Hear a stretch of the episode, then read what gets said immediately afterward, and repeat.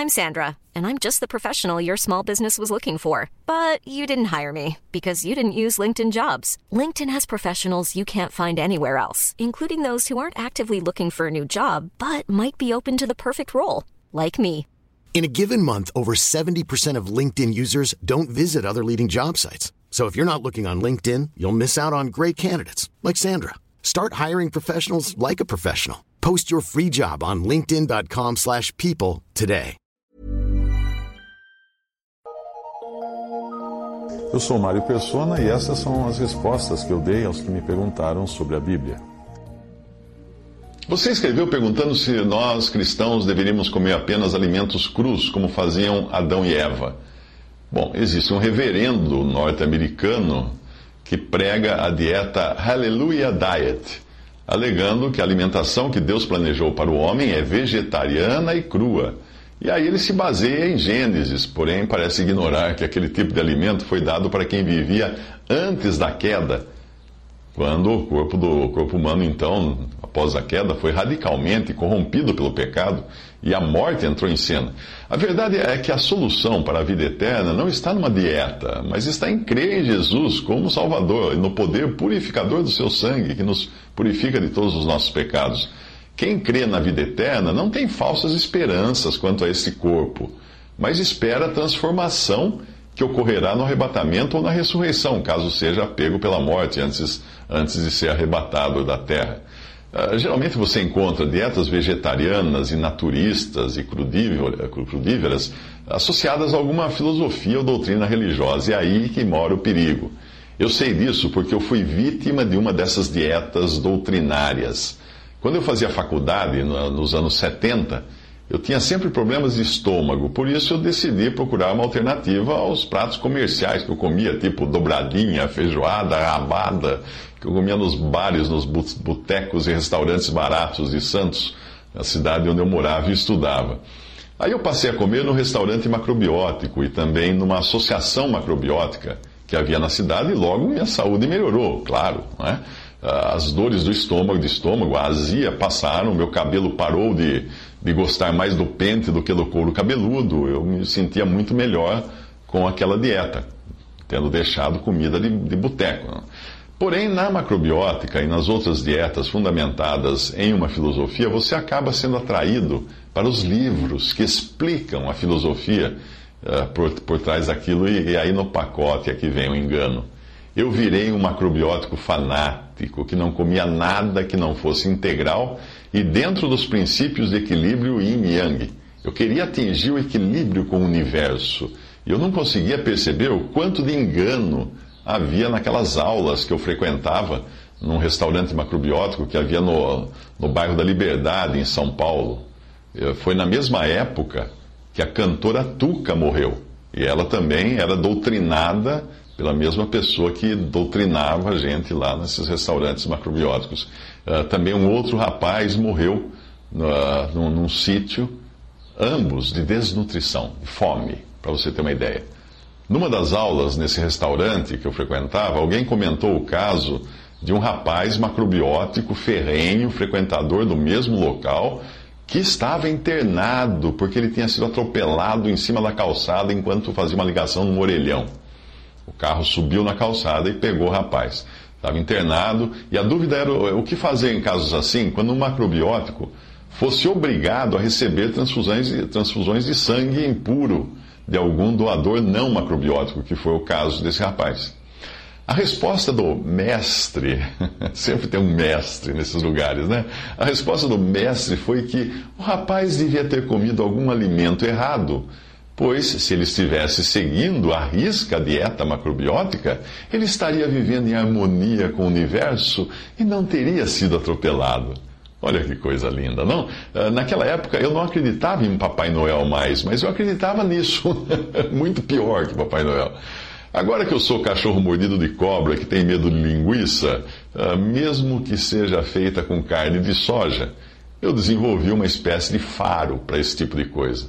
Outro dia encontrei um site de um ex-vegetariano que assinala os principais elementos que levam você a identificar um adepto de qualquer doutrina dieta, doutrina dietética existente por aí.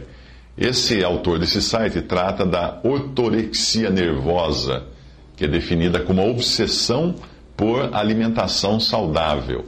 E não precisa ser uma, alimentação macrobiótica, não. Qualquer tipo de alimentação, qualquer tipo de dieta, quando se torna uma obsessão, isso chama-se ortorexia nervosa.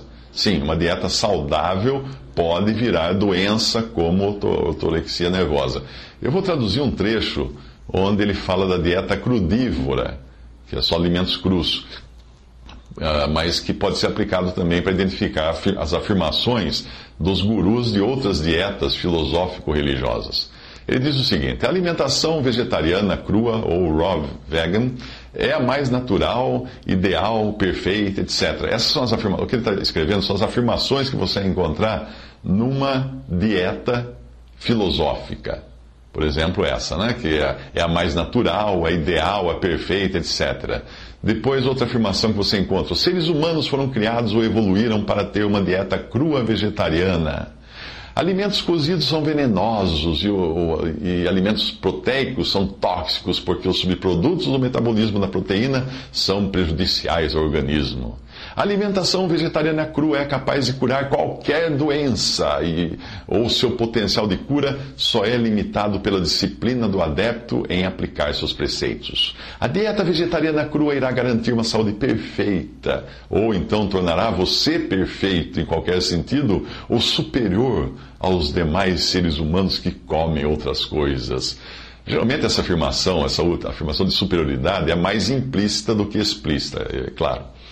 A dieta vegetariana crua fará do mundo um lugar melhor. Se todos seguissem a dieta vegetariana crua, não haveria problemas sociais no mundo e atingiríamos um mundo de paz e viveríamos em um paraíso natural.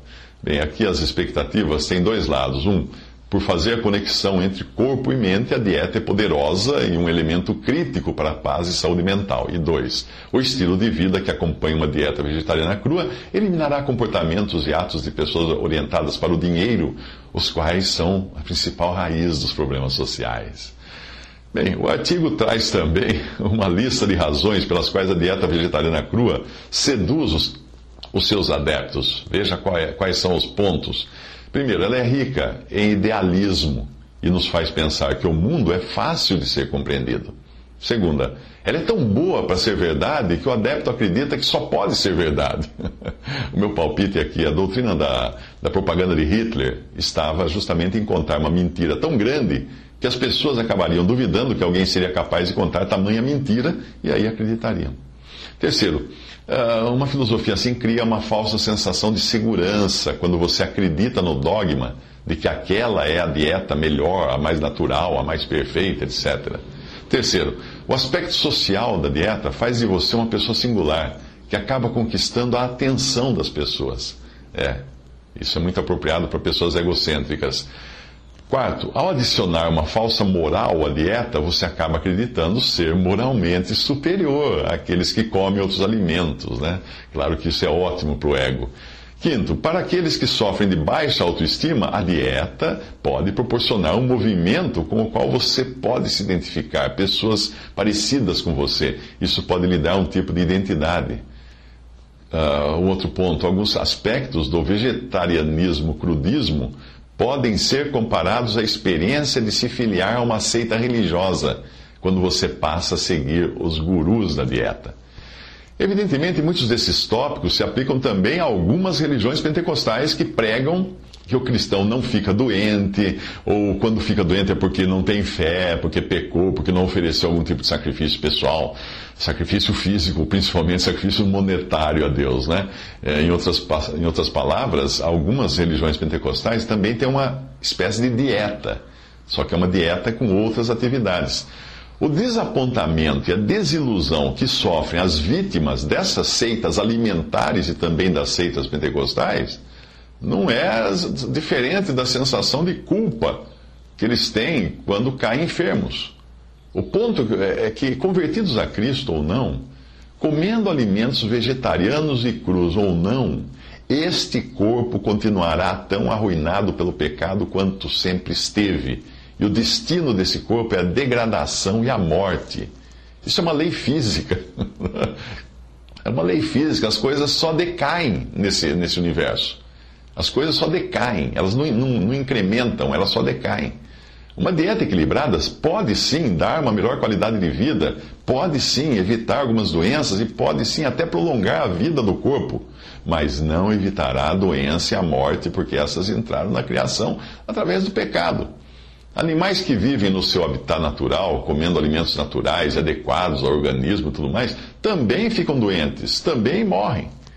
Recentemente eu comprei um livro sobre dieta vegetariana crua, escrita por um médico.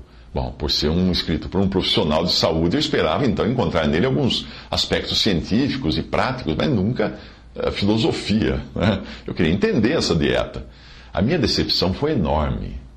Eu escrevi até uma carta, bravo, para o autor. O autor alega que os fundamentos para a dieta que ele inventou uh, vêm não apenas de artigos científicos, mas do, principalmente dos antigos essênios, que era uma das seitas do judaísmo.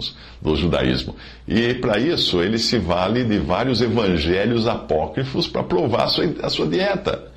Como acontece com o Espiritismo, é comum essas novas filosofias buscarem em Jesus algum tipo de endosso para tornar sua doutrina palatável para a civilização ocidental cristianizada. Na falta de subsídios bíblicos, então, apela-se para quê? Para supostos manuscritos antigos, ou para revelações feitas por anjos, ou por espíritos, ou para uh, evangelhos apócrifos. Basta uma citação do dito livro apócrifo, ou seja lá qual for, para você, eh, do dito livro do, do, do médico, né? para você entender o espírito por trás das suas ideias. Como é que um médico escreve um livro assim? Vou citar um trecho do livro, abre aspas.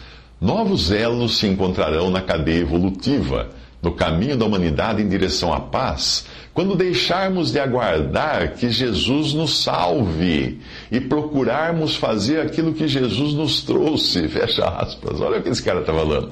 Em outras partes do livro, ele explica eh, o que ele quer dizer com aquilo que Jesus nos trouxe.